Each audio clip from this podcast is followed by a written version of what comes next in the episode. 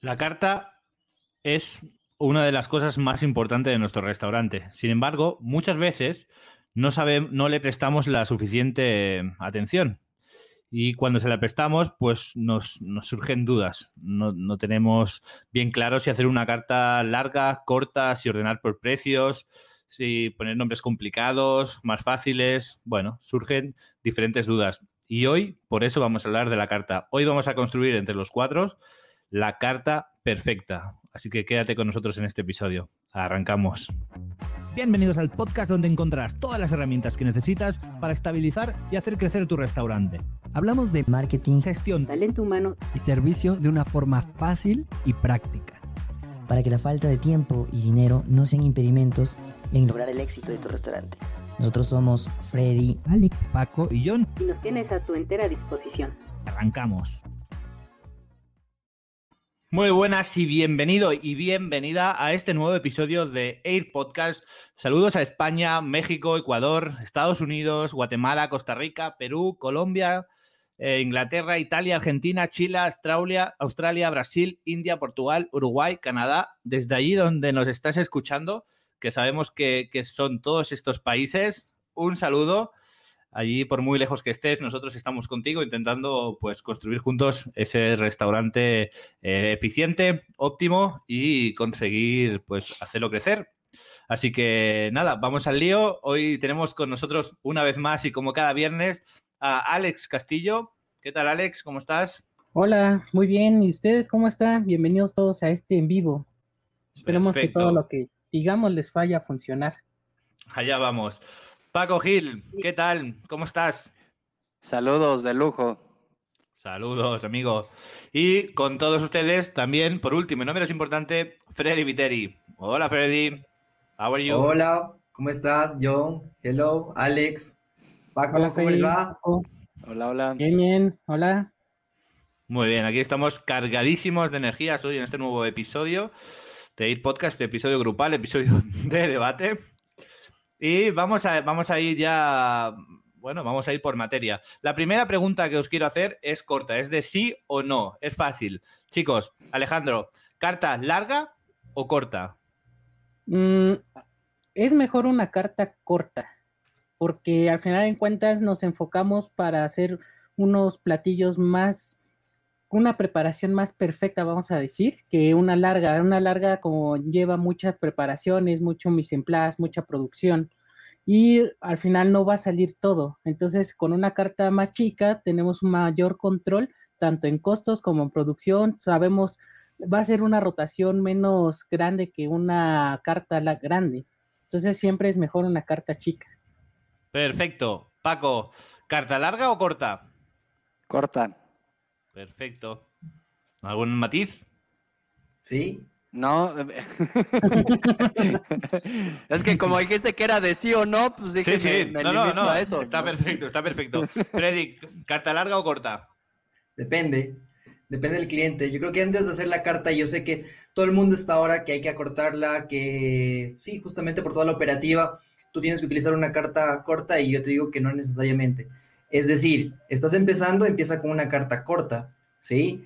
Cuando tu eh, restaurante comienza a ganar, eh, no sé, cierta expertise en hacer ciertos platos, pues puedes comenzar a, sacar de tus mismos platos otros, de tal forma que eh, en la operativa solo vas añadiendo ciertas cosas, se transforma en otro plato, inclusive en otra marca, si es que hablamos de Dark Kitchens, y puedes tener o diferentes marcas o un menú un poco más, más grande y programa. Y definitivamente si es que ya eres un experto, ya tienes la cantidad adecuada, eh, y si tu público, que es en realidad el que, el que necesita ver una, una, una carta grande, eh, pues, pues tienes que hacer eso, ¿no? Eh, darle a tu público objetivo lo que desea. Ojo, eso no implica que, por ejemplo, cómo esté ordenada tu carta y qué es lo que tú quieras transmitir a tu, a tu cliente, porque eventualmente lo que tienes que hacer es mostrarle una, dos, máximo tres opciones para que sea más fácil la elección. Si es que tu foco es que sea un servicio rápido. Si es que tu foco no es ese, es más bien que se quede más tiempo en tu restaurante, pues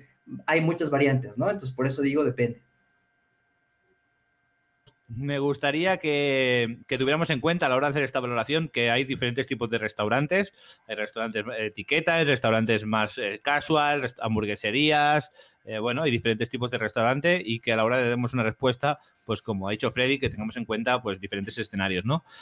Quiero, quiero la opinión de cada uno. Yo soy partidario de una carta media, o sea, lo más corta posible, pero que tampoco tenga eh, cuatro referencias y ya está pero, pero entiendo, pues como dice Freddy también, que depende el concepto y dónde estés, pues eh, una carta más larga o corta. Pero bueno, si tengo que decantarme por una y mojarme, voy a decir que carta corta. Esta va a ser mi, mi, mi, opinión. Vale, vamos, me adelanto un poco más atrás, un poco más a los orígenes. ¿Qué tipo de carta, mm, Alex, eh, crees que es la ideal para un restaurante? O sea, bajo tu punto de vista, en el sentido de un encuadernado muy clásico, plastificado, un tríptico, solo carta digital. ¿Tú qué ves? ¿Qué es lo más conveniente que crees para un restaurante? Para la carta perfecta.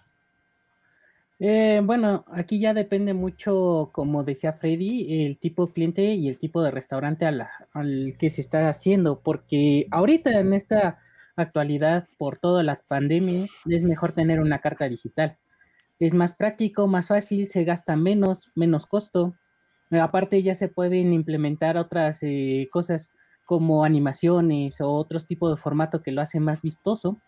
Pero si vamos a un formato más tradicional, lo mejor son las, digo, depende mucho. Por, eh, por ejemplo, ya en restaurantes pequeños, de pequeños emprendedores que empiezan y todo, un formato de una sola hoja, de una plantilla plastificada, por ejemplo, es más que suficiente. Siempre tiene que tener caracteres visuales con la tipografía, algunas imágenes o detalles de tendencia que llamen la atención para que el cliente luego, luego se enfoque en lo que, en lo que se le antoja.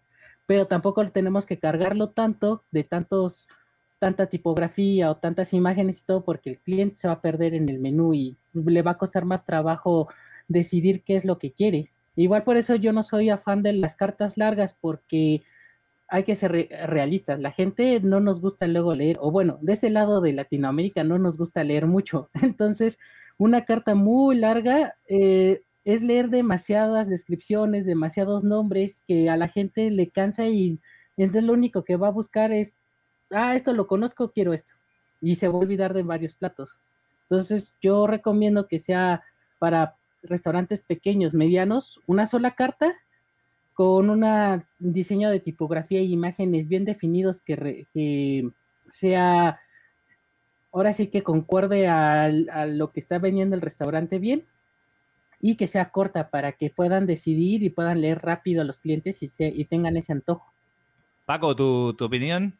¿Tipo de carta, texto, letra, tríptico, encuadernado? ¿Qué te gusta más a ti, personalmente? Pues ok, eh, un primer punto es que, eh, pues que pongan foto, ¿no? Que pongan imagen, que eso desgraciadamente sigue pasando mucho, que, que, que es casi puro texto, ¿no? Entonces se olvidan en muchas ocasiones de poner fotografías, ¿no? Y se dice que de la vista nace el amor, así que yo sería partidario de sí tener eh, fotos. Igual tampoco es un, un, un, catálogo de modelos, ¿no? Que es pura foto, pero sí tener algunas cuantas para que te puedan dar idea, ¿no? Eso por un lado. Y por otro lado, en un tema de, higiene, pues me iría por la, la mm, carta digital y en un tema de facilitar la operación, me iría por dos esquemas. Eh, te digo, nuevamente todo esto depende del, restaurante, pero en algunos lugares ya eh, de un ticket no muy alto, algo que se usa es que la carta es la propia comanda. Entonces tú le entregas al cliente un, papel y él te lo llena y ya no hay cosas de, de que te diga, yo no pedí esto o te pedí tantos ¿no? Y, eso facilita, o sea, es como un dos en uno, ¿no? Esa pudiera ser una idea interesante, eh, aunque bueno, pues se gastaría papel. La otra forma que puede facilitar la, operación, y a mí me gusta, eh, pues de entrada el fondo que tengo, este, pues lo permite y por ahí va mi, idea, ¿no? Que en un cacho de, de pared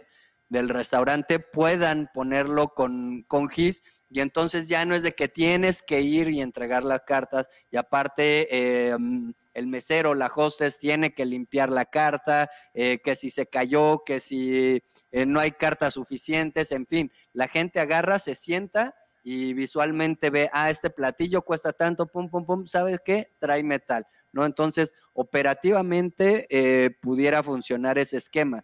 Nuevamente, todo depende del lugar, pero a mí me parece interesante el, el, tenerlo ahí con, con GIS, ¿no?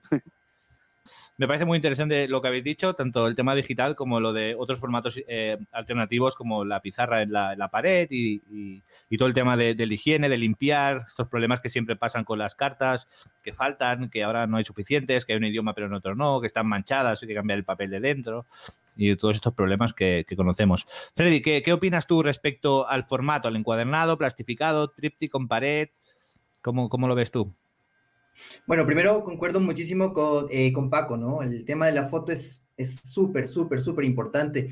Y, y, no solo que esté en tu carta física como tal, sino que también esté en tu código QR y también en las plataformas. Es importante que hagas un plato y recuerdo la, la, de la consultoría que estamos haciendo, eh, pues nuestro cliente nos decía, nos decía, bueno, ¿y, qué te parecen mis fotos?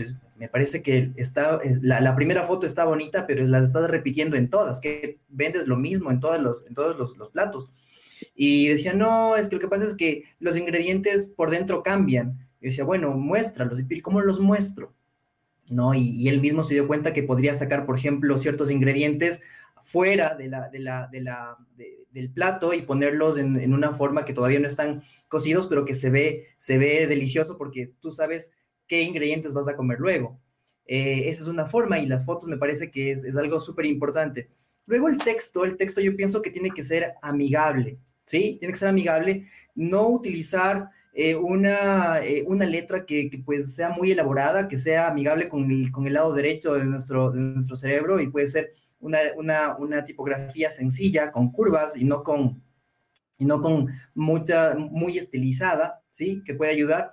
Eh, pero también el tema de, la caligrafía, digamos, de la, la, tipografía, en este caso, del, menú, tiene que, tiene que ser de acuerdo al, de nuevo, al, tipo de restaurante.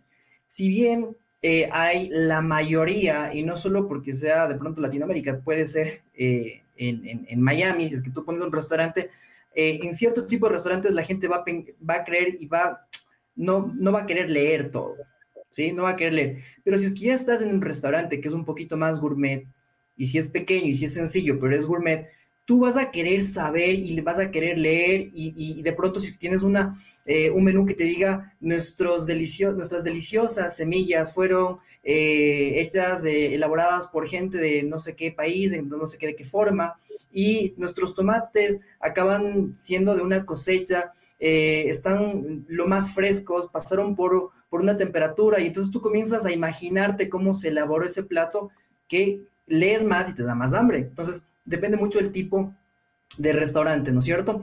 Y claro, también aquí hay algo que no hemos hablado, que es los precios, ¿sí? Pongo los precios, no pongo los precios. ¿Qué pasa cuando yo pongo, por ejemplo, los precios de 5.99, 10.99?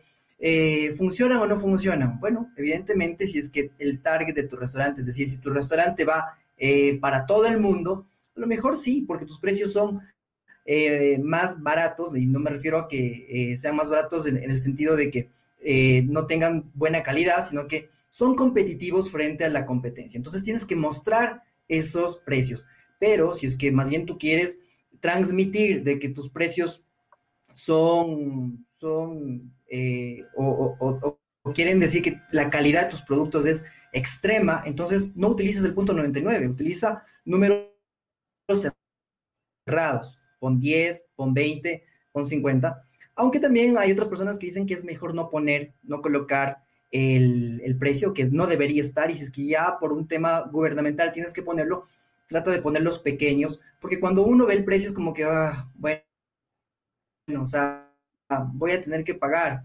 Eh, eso, es lo que funciona dentro de nuestra cabeza, ¿no es cierto? Eh, otro tema también, por ejemplo, puede ser el peso de la carta. Si es que tú pones eh, una, una, carta que sea pesada, te da o te indica como que el restaurante tiene bastante calidad y, de hecho vas a tener que pagar más. Entonces ya con una carta pesada le estás transmitiendo eso a tu cliente. Es algo que podemos tomar en cuenta. Y finalmente, eh, si es que tenemos un código QR, por ejemplo, si tenemos una carta digital donde tengan que eh, ir con su teléfono eh, del cliente, revisar, pues sería espectacular y a veces no lo, no lo hacemos porque pensamos que puede ser muy caro. Por ejemplo, en un restaurante, que tú puedas elegir directamente desde el celular. ¿Sí? Y es más, puedes hasta pagarlo. Es caro, es muy caro, no es tan caro. hay que revisar las plataformas que están funcionando en diferentes países. Eh, hay empresas que en realidad son grandes y por el mismo hecho de ser grandes te ofrecen eh, este tipo de servicios por, por, precios que no son tan caros. Entonces hay que averiguarlo en cada país y te va a ayudar muchísimo. Imagínate, ya no tienes que anotarlo y después le pasa la información a otra persona y después esa persona la cocina y después la cocina empieza a producir y hay muchos errores de comunicación. Entonces, eso es lo que, lo que, lo que podría decir en, este tema. Vale, perfecto. Vale, pues seguimos con el siguiente punto y, recordar sobre todo las respuestas que vamos a ir avanzando. Hablamos aquí, estamos en formato, en encuadernación. Ahora vamos a hablar de, del producto, de las referencias. Vale, tenemos el formato, hemos decidido si va a ser una carta más o menos larga. No vamos a entrar en cuántos platos porque aquí sí que depende ya mucho del tipo de restaurante, es muy específico. Vamos a hablar del tipo de producto, de las referencias que vamos a poner. Todos sabemos que hay referencias que tienen un margen más alto, otras tienen un referencia, ¿no? Seguramente las ensaladas pues tienen un margen más, más, más alto y vamos a ganar más dinero y habrá otros platos pues que tengamos menos margen. Entonces, ¿cómo hay que tener ese equilibrio dentro de una carta de las referencias? para que, para que sea, digamos, una carta perfecta, ¿no? Que hablamos hoy. Mucho barato y un producto estrella, muchos productos estrella y luego algo de relleno, equilibrio entre ensaladas o productos más principales o entre entrantes y principales. ¿Cómo tiene que ser el equilibrio entre las referencias? Alex. Mm, bueno, es que todo depende de la estrategia que tú vayas a llevar en tu restaurante, porque, por ejemplo, vamos a poner de ejemplo un restaurante de barbacoas. Al final de cuentas, su producto estrella son las, eh, los productos ahumados. Puede tener ensaladas, puede tener tal vez sándwiches con el mismo producto, pero él el restaurante lo que va a buscar es que se consuma su producto estrella, que es, la carne, eh, ya sea en sus diferentes versiones, ya sean sándwiches, en piezas, bla, bla, bla, bla. Todo lo extra como ensaladas o pequeñas cositas, ellos lo van a ver como, como un plato que pueda acompañar, pero no tan importante. Pero esa es la estrategia que pueden utilizar ellos o verlo. En otros restaurantes, vamos a suponer uno de mariscos, donde su producto estrella tal vez no es tan rentable porque la materia prima es muy caro, ellos lo que van a buscar es empezar a vender muchas entradas en lo que esperan al plato principal y esas entradas son las que realmente eh, van a captar ese movimiento donde van a tener tal vez ese gran flujo de efectivo y son más baratas. Pero entre más entradas vendan ellos antes de que llegue el, el producto principal, esa es su estrategia. Entonces digo, todo va a depender de la estrategia y de lo que se quiera vender y lo que se está vendiendo. Hay muchas veces que también pasa que tú tienes una estrategia, pero tu platillo, que no es tu platillo estrella, o que tú no quieres que sea tu platillo estrella, resulta siendo otro platillo más barato, económico, entonces ahí ya tendrías que tal vez reformular para ver cómo lo, cómo tu cliente, qué es lo que está pidiendo, para saber qué es, cómo vas a ir mediando tu, tu menú. Entonces, más que todo, tienes que hacer una estrategia. Perfecto, fenomenal. Paco, te voy a cambiar un poco la pregunta. Tú, en tu experiencia en restaurantes, sí, voy a fastidiarte un poco. Tú, en tu experiencia con los restaurantes, ¿qué es lo que te has encontrado a nivel de, de la carta, de las referencias dentro, que más te ha molestado? ¿Encontrar precios que no iban acorde con los platos que había en la carta? ¿Que no hubiera variedad? que no hubiera flexibilidad de parte de cara a cocina de quitar un ingrediente o de poner. A nivel de referencias, a nivel de la carta, del contenido de la carta, ¿cuáles han sido tus problemas que más te has encontrado que tú crees que, no se deberían cometer con una carta? Uy, yo me iría por la actualización de precios, ¿no? Creo que ese es un tema eh, bastante delicado porque el cliente puede tomarlo no como un descuido o como que se te olvidó o cualquier cosa, sino que lo estás engañando, ¿no? Entonces, creo que ese sí es un punto eh, bastante delicado, que es si cambias precios, que los cambies eh, tanto en la carta como en el sistema, ¿no? Porque de repente no cuadra lo que te llevan en el ticket y hay gente que, que lleva un presupuesto muy ajustado y va viendo, ¿no? Cuánto cuesta cada platillo y ya se hace una idea y de repente la cuenta es, es de más y es como de, híjole, yo había pensado que iba a ser tanto, ¿no? Y, y, está representando para mí un esfuerzo ir a este restaurante y de repente la cuenta es mayor a la suma que yo ya había hecho. Entonces, desde ese aspecto, ¿no? Y por otro lado, también por un tema de administración y hasta de operación, eh, no te van a cuadrar los números. Si son unos los que tienes tú en la carta, pero en sistema otro, vas a tener ese desfase, ¿no? La información no va a ser correcta. Entonces, eh, si hubiera que optar por, por un problema o un área de oportunidad principal, sería el desfase de precios. Yo, yo votaría eso. Perfecto, vale, Freddy. Vamos a andar un poco más a nivel estratégico. ¿Qué estrategias puede utilizar un propietario de un restaurante, un gerente, un director, la persona que se ocupe de, digamos, de, esto, a nivel de con las referencias y con los productos para vender más, ¿no? Está pues el cross-selling, el selling up. Entiendo que aquí puedes poner como productos principales, luego puedes poner quizás entrantes, pero ya no como entrantes como platos, sino el típico entrante a lo mejor de o pan, ¿no? Por, por un poquito más el precio. O el entrante tal como suplemento. ¿Qué estrategia se puede utilizar en la carta para vender más, para forzar al cliente, digamos, a vender más, a que nos compre más. Perfecto. Eh, bueno, voy a complementar lo que dijo Alex, que me parece súper interesante y justamente es estratégico.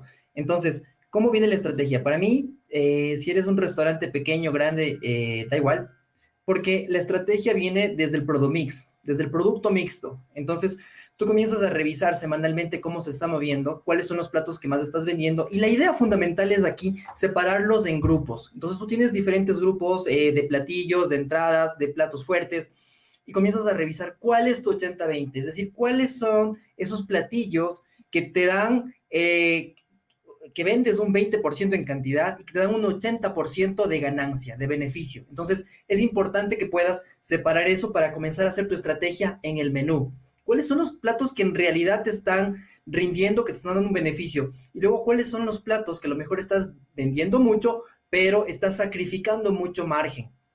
Y entonces ahí tienes que ver, de pronto puede haber que en realidad hay platillos que son muy complejos, que estás vendiendo muy poco y te dejan muy poca ganancia. Esos tienes que comenzar a eliminarlos, ¿sí? Esto no lo vas a hacer cada mes, esto lo tienes que hacer cada tres, cuatro, seis, cada año, ¿sí? Porque no puedes eh, cambiarlos todo el tiempo. Sin embargo, eh, eso te puede ayudar mucho. Y después viene la parte de las promociones. Como sabes, tenemos el famoso cross-selling y el upselling. Entonces, el upselling comienzas a buscar qué más le puedo vender y el cross-selling es qué cosas las puedes, eh, puedes complementar en, en, la, en, la, en el menú. Eh, básicamente hay cosas que en, en el restaurante puedes regalar, y de nuevo, aquí hay que ver el tema de costos, pero por ejemplo, si es que tienes un restaurante eh, que vende almuerzos, puedes dar cierta entrada gratis. Pan, cosas que no hacen algunos otros, que suena bastante healthy, es por ejemplo dar una ensalada de entrada gratis y ya te va indicando de que tú vas a, vas a, vas a tener que gastar un poco más, pero te están dando algo extra, te están dando algo, algo barato. Eh, si es que les das, por ejemplo, al final un postre, el, el upselling es, te dice, bueno, ya le vendiste un postre, le vendiste un helado, eh, ¿por qué no le das, también por qué no le vendes una botella con agua? Y la botella con agua es la diferencia marginalmente que va a hacer eh, que, gane más tu restaurante. La botella, la botella con agua, el café, eh, el café para que, y depende mucho ahí el trabajo, bueno, Paco es el experto, cómo tiene que abordar, cómo tiene que abordar la persona que ofrezca, ¿no es cierto? Ese café, el, el, causar o el hacer un ambiente donde, donde tengas este olor al café al final, que es como, huele delicioso, quiero un café. Y después se te acerca el, el, mesero y te dice, ¿cómo estás? Sabía que nosotros acabamos de traer un café colombiano que está espectacular. Entonces me dijo que es un café espectacular, está oliendo a café, dame un café. ¿Sí? Además, esto te va a ayudar a que después de media hora de que hayas comido, pues no te quedes dormido, no estés con sueño y puedas continuar con tu trabajo. Entonces, hay algunas estrategias que pueden funcionar en el tema de promociones. Lo que sí no es recomendable es que tengas una promoción por tres meses o cuatro meses la misma promoción todos los días, eso ya no es promoción, ¿sí?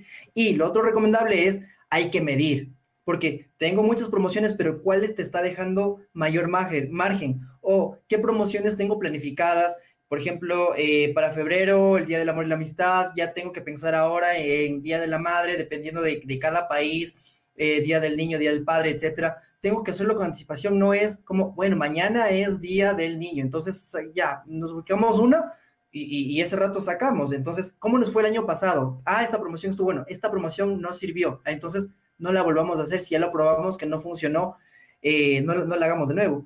Y luego los precios, la estrategia de precios es siempre recomendable ir de menor a mayor. Cuando nosotros queremos hacer de mayor a menor, es decir, tú tienes un precio y al siguiente día lo bajas de precio, puedes tener muchos problemas porque la gente se puede decir como, hey, a mí la semana pasada me costó tanto, o sea que me, me, me, me, me, timaron, me robaron. En cambio, cuando vas de menor a mayor, siempre hay una percepción de que algo mejoró, de que la calidad mejoró. Es muy complicado, si es que pusiste mal el precio del principio, irte para abajo. ¿Sí? Cedo la palabra. Perfecto, pues bueno, aquí va el siguiente punto, que ya tú lo estabas vinculando bastante bien, y es el orden. El orden que ha de tener las referencias, los platos en la carta. ¿Es mejor ordenarlo por precio, de menor a mayor, de mayor a menor? ¿Es mejor ordenarlo de platos más estrella, más vendidos a, los que a los menos vendidos? Al revés, de los que menos vendes a los que más vendes. ¿Cuál es el orden en que se tienen que poner los platos? ¿Cuál es tu opinión sobre esto, Alex? Bueno, eh, es que yo creo que vamos a estar dando un poco de vuelta sobre el mismo tema en el que en el sentido de que tiene que ver de acuerdo a la estrategia. No sé, en un restaurante de hamburguesas, el primero o las primeras opciones que debe de aparecer deben ser tus productos estrellas o tus productos que te definen, porque esos son los más importantes de que hablan de tu lugar.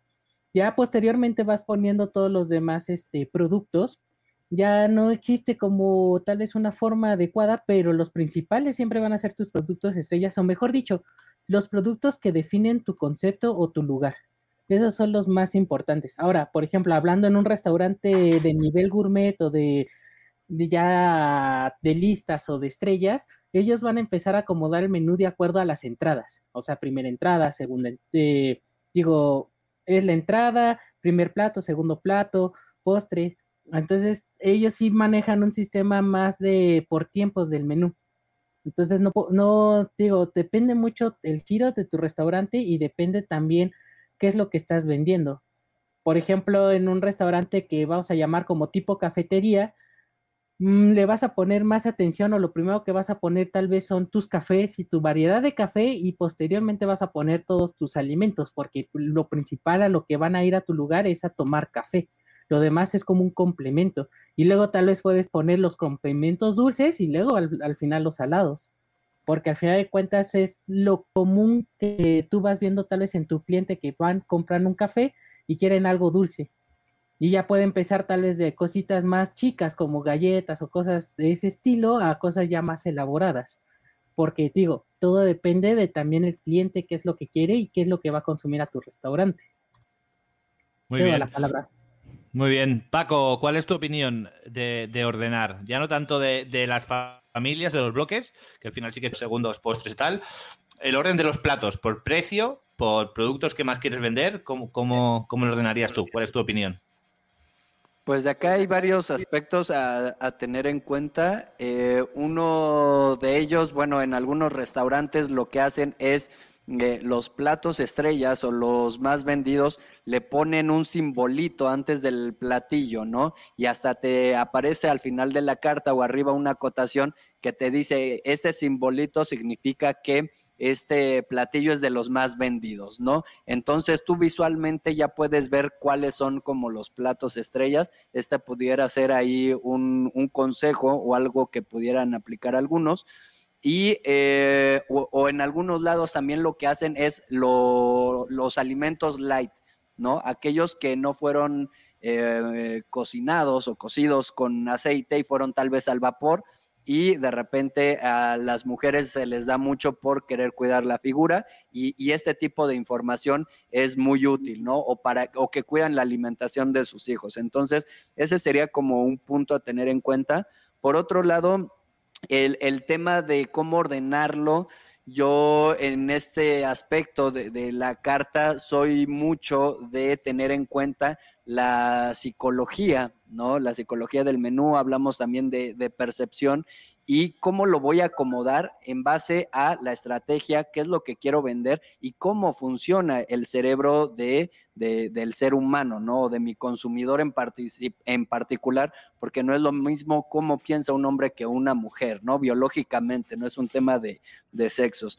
Entonces, eh, por un lado, el movimiento ocular que hace el, el ser humano, cómo dirige la vista, hablamos también de zonas calientes y hablamos también, eh, todo esto pues es muy complejo, ¿no? Como para abordarlo ahorita, pero de mnemotecnia, ¿no? De trucos de cómo recuerdas tú algo, el ser humano cómo recuerda, qué cosas recuerda más, en qué orden, con qué nombre. Empezamos también a hablar el tema de los nombres, ¿no? De palabras que se fijen más en la mente y si lo primero o lo último es lo que el cerebro se acuerda más o lo del centro, entonces teniendo en cuenta el comportamiento del ser humano, el comportamiento del cerebro, de la vista y todo esto, es y en base a la estrategia que, decidan los dueños, los gerentes, es entonces cómo acomodaría eh, el menú. Entonces, nada más tener en cuenta todos estos aspectos que, comento. Yo por ahí podría abordarlo.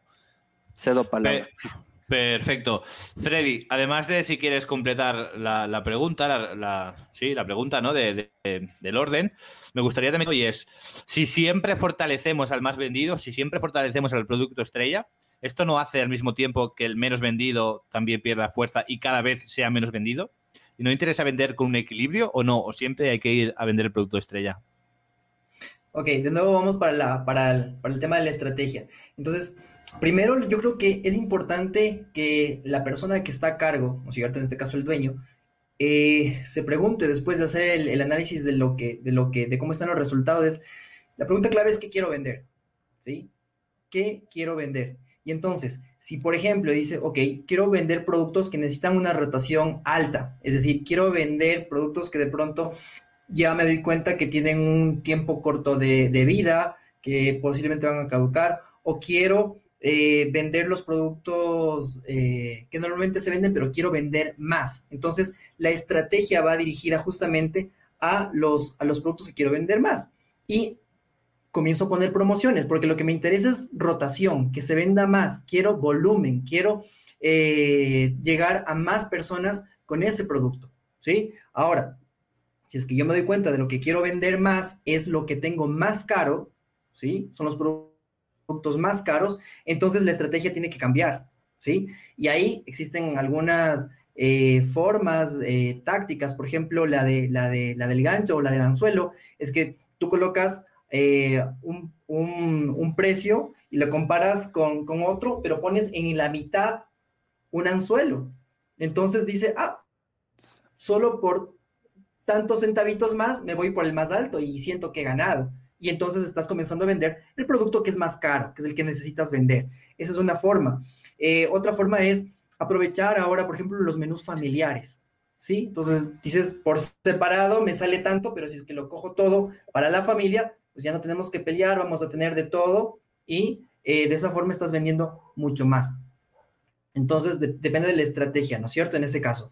Y para contestar la pregunta, pues efectivamente lo que tienes que, pensar es que hay productos que tienen que salir del menú, hay productos que tienen que entrar en el menú y hay productos que siempre se van a mantener, ¿sí? Eso pasa eh, en la mayor parte de, restaurantes, pues si cambiamos nuestro producto core, nuestro producto que es el emblema de nuestro restaurante, pues tenemos que cambiar de alguna forma el emblema de, nuestro restaurante. O sea, ya, ya cambia nuestra forma de, ser, ya no somos ya no somos pizzería. ¿Qué pasa si es que eh, tenemos una, unas pizzas y, nos damos cuenta que lo que más se vende son, no sé, papas fritas?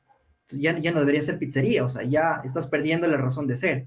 Eh, y eventualmente yo sí creo que vamos a tener a veces que eh, probar con ciertos productos. De pronto, eh, ¿qué pasa si nosotros no tenemos una línea light? Y lo comenzamos a ver y, es una opción que va siempre, va, a pasar y, ser para la, para, para la novia, para la esposa, y se mantiene ahí. No se vende mucho, pero se mantiene ahí. Entonces, estamos de alguna forma ayudando para que no tenga que el papá ir a un lugar, la mamá a otro lugar, sino que lo encuentra todo ahí.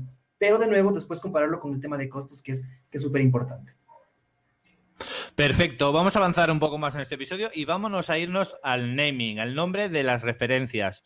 Nombres sencillos, eh, más complicados, más rebuscados, nombres de, artistas o de coches o de conceptos, nombres descriptivos.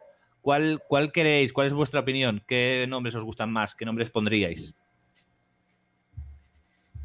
Ah, bueno, tomando la palabra, eh, todo va a depender volvemos a lo mismo, al giro del restaurante. Eh, aquí antes había un restaurante que vendía papas, papas gourmet, papas rellenas, y su concepto era de los años 70. Entonces sus, sus nombres de sus platillos eran relacionados con nombres de gente famosa, artistas, músicos, pintores y demás, eh, con nombre de papa. Entonces, eso es lo que hacía interesante el menú y le daba ese toque de su propuesta de valor, porque al final de cuentas relacionaba mucho el estilo de la comida con este nombre y las papas. Hay veces que simplemente los dejan tal como están, porque tal vez no es algo tan temático el restaurante, entonces no es necesario cambiarle tanto el nombre pero sí hay que cambiarlos un poco porque llama la atención un nombre un poquito inusual, un poquito más este divertido, cómico, o que puede ser que jale tu ojo porque te llamó la atención. Es mejor buscar un pequeño nombre un poquito diferenciador que tener un nombre simple como es. esa es mi opinión, cedo palabra. Muy bien, Paco, ¿tú qué opinas? ¿Eres también de nombres más divertidos y más rocambolescos o más de sencillos, complicados, más descriptivos? ¿Qué tipo de carta te gusta a ti? Pues, por ejemplo, para casos muy puntuales que, sean lugares muy gourmet y, muy elegantes y de ticket eh, medio alto, me iría obviamente por algo más clásico, más tradicional, más sobrio y tener en cuenta que el, nombre, ya no solo el nombre, sino la descripción también te puede ayudar a vender, ya no solamente es la imagen. Y, nuevamente el tema de percepción y el tema de psicología, de cómo percibe uno em, ese platillo. Se llegó a hacer algún chiste en, en México de algunos platillos tradicionales que son, hablamos por ejemplo de chicharrón, ¿no? En, en salsa verde por poner un ejemplo, y hacían la broma de cuando surgió este tema de, los hipsters, que decía, corteza de no sé qué en salsa esmeralda y le ponían un nombre eh, bastante pomposo, pero que al final de cuentas te, llamaba la atención. Lo hacían a manera de, burla, o sea, fue como un chiste en, redes sociales, pero vamos, el cómo presentes tú algo, tanto visualmente el, emplatado como el nombre y la descripción, sí va a darle la sensación a, la persona que lea el nombre y la, descripción sobre todo de que es un platillo eh, pues más caro, ¿no? Y estará más dispuesto o más dispuesta a pagar un precio alto por ese platillo porque ya simplemente con la descripción se queda con que es un platillo gourmet y es un platillo caro, aunque los ingredientes no lo sean tanto, ¿no? Entonces, para ese, caro, para ese caso yo sí optaría por eh, nombres y descripciones eh, pues elegantes, sofisticadas y todo. Y fuera de eso, cualquier otro caso, sí me iría por algo más eh, creativo y más gracioso, más divertido, porque te pone en, un buen estado de ánimo y cuando alguien está alegre va a ser más fácil que le puedas vender o que con gusto pague de más si tiene una buena experiencia. Y parte de esa buena experiencia es eh, que le saques tú una sonrisa y desde que está leyendo la carta lee un, nombre del plato que me ves y el no me olvides y el no sé qué, este, pues ya le sacaste una, una sonrisa y va a ser más fácil la venta. Entonces, te digo, me iría yo eh, por esas dos opciones siendo un poco eh, radical, ¿no? Olvidando los matices. Y cedo palabra. Muy bien, Freddy, ¿qué opinas tú? De, ¿Tú de quién eres? Bueno, yo comparto lo que, lo que dice Alex en realidad y, Paco. Eh, yo nada, nada más lo que puedo añadir acá es que tiene que preguntarse, eh, el dueño tiene que preguntarse, bueno, ¿quién soy? O sea, cuando dicen mi nombre del restaurante, ¿qué, qué esperan de mí? ¿Ya? Por un lado, y por otro lado es quién es mi cliente. Porque si es que mi cliente o mis clientes son jóvenes, por ejemplo, van a estar buscando siempre algo nuevo, algo que les llame la atención y, está muy bien. Pero si es que mi cliente es una persona que puede ser en su mayor, en su mayor parte personas serias, ejecutivos, eh, no necesariamente mayores o tal vez sí, entonces ellos van a querer un Stroganov y, y ya está. O sea, no van a querer que, lo cambien de, de nombre. Pero si es que, por ejemplo, es un lugar divertido, es un lugar donde, donde hay cócteles, y mira que ahí se ven muchísimo todos los nombres en que pueden cambiar y algunos nombres que, son bastante eh, sugeribles, eh, se, los debería cambiar. Entonces, yo me voy por esa, por esa línea. Primero, conócete a ti, conoce quién es tu cliente y en base a eso, pues pon los nombres que tienes que poner. Perfecto.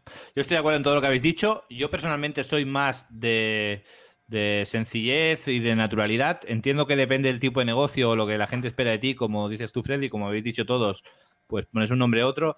Yo soy bastante sencillo, descriptivo, de no ensalzar, de que no parezca de más, tampoco de menos, tampoco poner otro nombre. Y bueno, pues si es ensalada con tal, con tomate, queso, no sé qué, lo que sea, pues tal cual. O sea, una breve descripción que aunque no esté en plato, que sepas que vas a comer. Que no veas, eh, no sé, ¿sabes? O un nombre muy rebuscado, como decía Paco, o un nombre, todo lo contrario, muy sencillo, muy resumido, que no sepas qué es. Bien, vamos a seguir entonces con el tema de los nombres y vamos a hablar ahora sobre las categorías. ¿Pensáis que las categorías tienen que tener nombres también sencillos o más originales? Es decir, las categorías deben ser entrantes, primeros, segundos, postres o hamburguesas, entrantes, no sé qué, o es mejor poner nombres más originales tipo para empezar o para disfrutar o para compartir o, este tipo de nombres un poco más originales. ¿Qué opináis, Alex? Mm,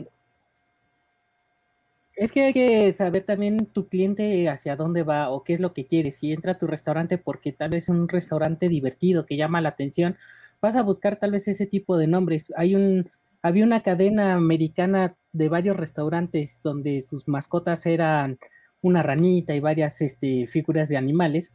Y ellos, por ejemplo, usaban mucho este tipo de cosas de para compartir o para el jale o para el esto o para aquello, pero porque simplemente las mismas personas sabían que ese lugar era un lugar de diversión, donde le iban a pasar, donde al final en cuentas era una reunión social con comida americana rica en algunos lados, otros no, eso ya es otra historia, pero al final en cuentas ellos buscaban esa temática, esa forma.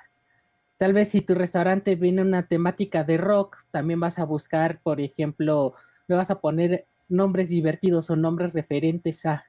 Pero como decía Paco, si tu restaurante es algo más formal, algo un poquito más de, corbata y traje bonito, pues lógicamente vas a buscar nombres más, más sencillos, más sobrios, tal cual como es entrada, primer plato, segundo plato, entonces, al final de cuentas, todo va a depender, como dice Freddy, que el mismo dueño del restaurante conozca cuál es su restaurante, conozca cuál es el fundamento de tu restaurante para saber cómo vas a ir manejando y cómo le vas a ir poniendo todo el nombre a esta estructura de la carta.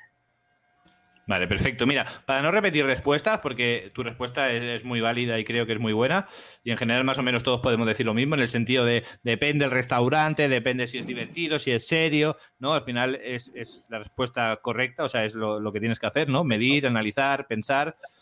Voy a cambiar un poco la pregunta y es, tú, Alex, eres más partidario, porque entiendo que, claro, que un restaurante puede ser serio, pero puede tener un, puntito un poco más alegre, puede tener un puntito un poco más de, sensaciones, o puede ser muy elegante el extremo, ¿no? Pero puede también haber este, esta fusión. ¿Tú personalmente eres más de apostar por lo clásico o por algo más original e innovar? Tú. Yo soy un poquito más sobre el innovar. Creo que sobre, pues, vamos evolucionando, las personas, las, la sociedad va evolucionando. Paco, más original? Yo la verdad es que eh, si hay que responder rápido en ese aspecto en particular, yo sería clásico. entradas, ensaladas, sopas, carnes, pum, postres. O sea, en ese eh, punto sí sería yo como muy tajante y, muy clásico, muy sobrio y, a manera general, ¿no? Tú, si tienes que apostar, apuestas por lo sobrio. ¿Por algún motivo concreto o...? Eh, porque creo que ya el, ponernos creativo y todo eso lo podemos hacer con el nombre de cada platillo, lo podemos hacer con la descripción, pero por un tema, eh, pues no sabría eh, explicarlo detalladamente, pero vamos, estás buscando sopas, ¿para qué le, por un tema como de, yo quiero sopas, ¿para qué me pones el, lo que viene en cal? No, en cuestión de mi cerebro, quiero sopas, ponme que diga sopas, quiero ensaladas, ponme de título ensaladas y ya después en cada ensalada ponte todo lo creativo que quieras, ¿no? Pero si quiero postre, no me pongas eh, para un momento dulce, ponme postres y ya después en cada uno puedes jugar con la creatividad. Entonces, yo ahí sí sería eh, un poco tajante y un poco este, extremo en efecto, ¿no? Únicamente en ese en particular. Bien, perfecto. Sí que me gusta, que te mojes. Me gusta la respuesta. Eh, Freddy, ¿tú de quién eres? ok, va de nuevo. Te voy a poner tres ejemplos. Si, vas a una cafetería, o en este caso, si voy a una cafetería, ¿sí? normalmente se entiende que para un café lo vas a disfrutar y vas a tener un poco, digamos, un tiempo intermedio, ¿ya? Entonces, ¿qué esperas de la, de la, carta? Esperas a, que, a, leer un poquito más, a ver un poco más de imágenes, porque se entiende que tienes un poco de tiempo. Vas a tomar un café, ¿ya? Luego, si es que estás en el trabajo y vas a almorzar y tienes el tiempo justo, entonces vas a querer, como dice Paco, a ver, vine para almorzar, quiero esto, esto, esto, punto. O sea, no tengo mucho tiempo, tengo que regresar al trabajo y entonces mi restaurante para almorzar tiene que darme algo que sea rápido. El timing es importante. Pero de nuevo, si es que vas un fin de semana a un lugar especial y quieres una cena especial con alguien especial, lo que menos vas a querer es que te apresuren. Entonces la carta tiene que mostrarte esto, mostrarte de, y, para que te sientas el día de hoy una estrella y para poder disfrutar después de la comida. Y entonces tienes aperitivo, entrada, o sea, todo, ¿ya? Entonces, eh, hay ejemplos puntuales para cada, para cada uno de los, de los tipos de, restaurantes que tenemos, ¿no? Aquí va la pregunta de si con foto o sin foto, que ya me habéis contestado, todos con foto, así que voy a dar yo mi punto de vista y si alguien quiere aportar algo, pues hacemos una ronda rápida y si no, pasamos al siguiente. Mira, todos habéis dicho con foto. Yo creo que online sí, foto, porque online es el mundo digital, tiene que tener foto, tiene que estar el máximo de información posible. En la carta también me gustan las fotos porque, como habéis dicho, es información de más, es información positiva. Pero a nivel de, encuadrar la, la carta o el diseño de la carta, al poner fotos, pues es muy difícil que haya una carta que sea elegante y que sea bonita si tienen muchas fotos, ¿no? Lo veo difícil a nivel visual. Esto para empezar. Si no, pues es información que es buena, esta información es buena. Luego, a nivel de fotos o no, peligro aquí. O sea, una foto tiene que ser buena, porque si vamos a hacer una foto eh, calidad mala, que bien desde una toma, es peor poner foto que no ponerla. Si vamos a poner una foto chula, que está bien, hecha por un profesional o no, si dominamos el tema, bien. Pero si vamos a hacer una foto cualquiera y pegarla ahí que ni se ve bien, o una foto que se ve que está hecha por ordenador, que se ve que no es tuya, que, o que es tuya, pero que la has hecho que no es real, ¿no? Pues también pierde magia. Entonces, fotos, sí, la medida de lo posible, lo máximo posible, pero que sean fotos de calidad. Si no, mm, perjudica más una mala foto. O sea, creo que perjudica más poner una mala foto que, que digamos que, que, que, es positivo poner una foto. No sé si se entiende. La poner una foto suma, pero resta mucho más poner una foto mala. Es mejor no ponerla que ponerla mal. ¿Algo que, aportar en este tema o pasamos al siguiente? Bueno, yo podría decir que eh, en el momento de, elegir las fotos o hacer las fotos, pensemos en ser Instagram friendly. Es decir, efectivamente, la foto tiene que ser lo mejor. O sea, la foto tiene que darme, tengo que ver y, decir, pues, está bonito, mm, qué hambre. O sea, tiene que llamarme la atención. Pues si no, como dices, John, pues es mejor no ponerlo, ¿no? Claro. Y, yo, y yo añadiría, perdón, Alex, este, El, tema de que sí puede llegar a ser un poco eh, más complicado el, el, tener foto, ¿no? Por lo que hablabas, John, del menú. Sin embargo, ok, complicado para mí que no soy un experto diseñador gráfico, pero habrá gente experta que sepa darle solución a, esto y sepa decirte, ponlo de esta forma, acomódalo acá, acomódalo allá. Entonces, sí es más complicado, pero para eso habría algún experto que pueda ayudarte en ese tema, ¿no? Y, con eso, pues ya le toca a Alex. sí, la única aportación que quiero dar con lo de la foto es tener cuidado en el sentido de que tal cual como está en la foto, el cliente va a querer que se lo presentes y se lo des igual. Y si no se lo das igual en, en la foto como está apareciendo, vas a tener problemas también. Entonces, el tema de la foto sí llega a ser un poco complicado. También no, si no tienes una estandarización y estás manejando la misma formato, entregas diferente y ya perdiste al cliente. Fenomenal. A nivel del tema de la foto que decía Paco, del tema del diseñador, yo no sé vosotros, pero yo muchos restaurantes que voy que tienen buenos diseños y se permiten buenos diseñadores y pueden permitirse buenos diseñadores, hay alguno que no, pero en general sí, y no todos tienen fotos y no creo que les quedará bien. Eh, discrepo en este sentido, que es muy complicado. Claro que siendo un diseñador tendrá más posibilidades que uno, pero creo que es muy complicado poner, si hay 20 platos, 20 fotos, porque... Ah, no. Es que no vas a poner todas las fotos. sí, claro que es un tema... Es un tema delicado. Vale, perfecto. Pues vamos a ir acabando ya con la penúltima cuestión. Y es tema del takeaway. Eh, ¿Ha de ser la misma carta del takeaway o tiene que ser diferente? ¿Se tiene que adaptar? ¿Cómo funciona todo este el tema del takeaway? ¿Qué, ¿Qué tips nos podéis dar, Alex? Pues debe ser un menú diferente, porque por el mismo forma del sistema debe ser un menú tal vez un poco más corto, tiene que ser un menú desarrollado para que se pueda enviar, para que lo puedan recoger y tenga transportación. Entonces no puedes utilizar el mismo menú, tienes que o adaptar el menú que se tiene y no todos los platos se pueden adaptar, o simplemente si de plano no tienes ningún plato que se pueda adaptar, que sería algo muy difícil, tendrías que entonces implementar otros platos nuevos. Pero sí, es un menú diferente, con menores cosas y que se pueda y que puedan ser transportables. Paco, ¿algo que añadir a lo que ha dicho? Mm, no, que añadir, no, pues nada más tener en cuenta eh, el platillo que le va a llegar al cliente, cómo le va a llegar si le va a llegar eh, en buena temperatura, con buena presentación y la percepción que va a tener eh, de, ese platillo es correcta, pues adelante, dale, ¿no? Pero si es un platillo que en un plato en tu restaurante sí lo puedes extender y da la, la sensación de, pues de gourmet o, en fin, que se justifica el precio y tú lo llevas a domicilio y pierde ese encanto gourmet y uno va a decir, híjole, tan poquito, pues ahí sí no. Entonces, siendo ya este, tajantes con esta respuesta, menú distinto. O sea, quita de tu carta que tienes en, físico eh, aquellas que, eh, aquellos platillos que no lleguen bien presentables, ¿no? O que el cliente se quede con un mal sabor de boca, por así decirlo, y ya. Muy bien, Freddy. ¿Qué tips nos puedes dar respecto a la carta del takeaway? ¿Y crees que hay alguna estrategia o alguna posibilidad de incrementar las ventas con, el takeaway, con la carta del takeaway, que no, que, no se pueda, que no se pueda hacer físicamente? Claro, bueno, primero hay dos estrategias en delivery.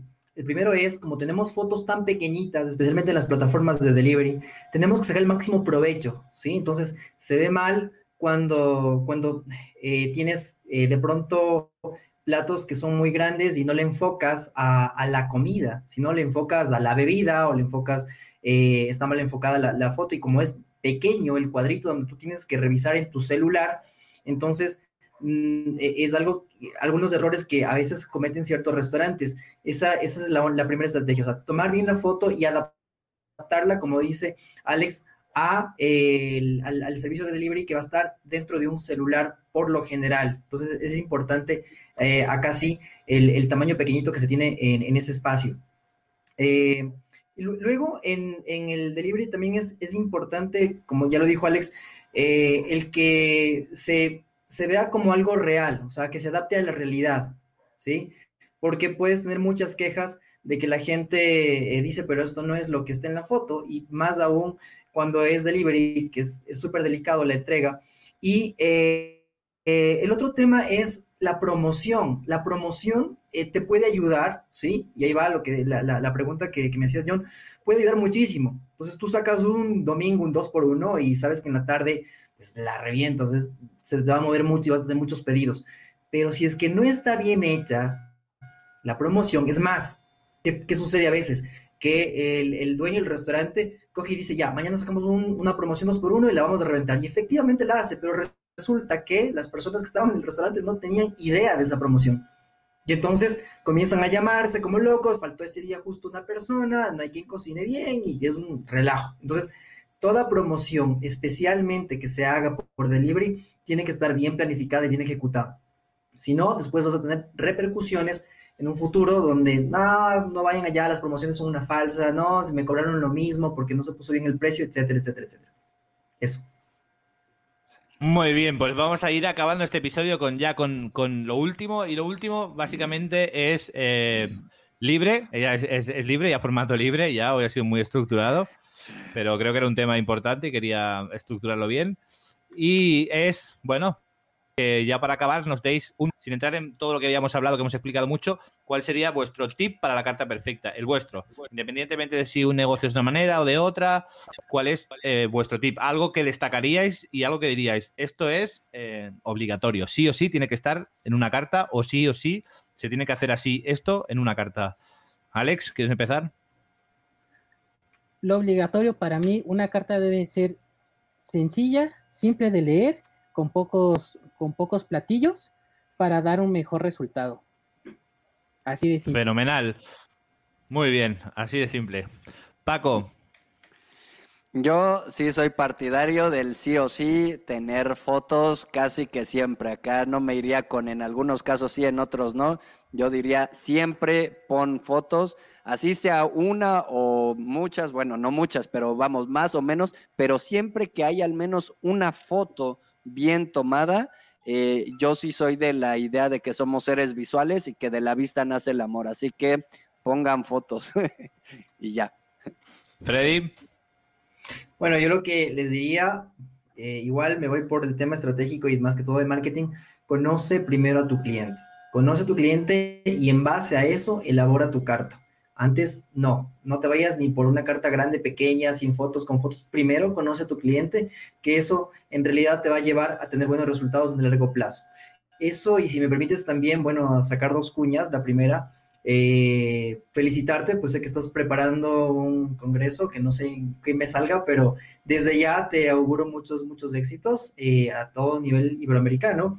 Y a Paco, pues también que estás haciendo un curso espectacular eh, acerca de, bueno, ya de pronto nos contará luego, lo voy a dejar ahí como para que, para que la gente se quede un poco emocionada y, que nos sigan a todos en air.podcast en Instagram y que pues estamos acogiendo todas sus preguntas, estamos tratando de responder a todos sus mensajes. Fenomenal, pues sí, eh, primero de todo, si nos estáis escuchando por YouTube, eh, suscribiros, dar la campanita para que os lleguen todos los mensajes. Recordaros que estamos en directo grabando aquí en YouTube y en Facebook eh, todos los martes a las 7 de la tarde, un episodio pues como hoy, del debate, los cuatro juntos.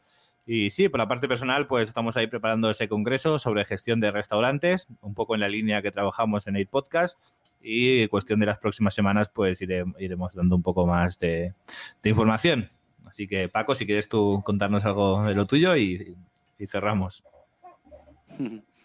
No, pues ya, ya está listo el, curso, está la venta que hicimos Freddy y yo de manejo de conflictos en restaurantes y ahorita estamos haciendo, eh, se está cocinando uno que es mi mero mole, que es el tema de la motivación, el desarrollo humano, que no es porque lo esté haciendo yo, porque la verdad es que lo estamos haciendo entre Freddy y yo, pero eh, está buenísimo y ese eh, aplica para personas que trabajen en restaurantes o no, eh, chicos, grandes, adultos, para cualquier persona que esté en una etapa de su vida que dice, basta, tengo estos sueños y los voy a lograr, ya me harté de esta situación y, quiero un cambio en mi vida, para aquellos es ese curso que pues se los garantizo, así se los pongo, está garantizado. Sí, Alex, ¿alguna aportación final?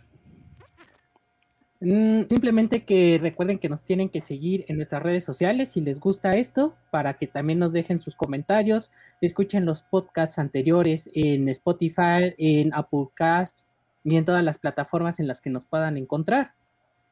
Y creo que sería todo por el momento. Cualquier duda o comentario, recuerden que estamos para ayudarles y servirles. Perfecto, pues con esto ya nos vamos a ir.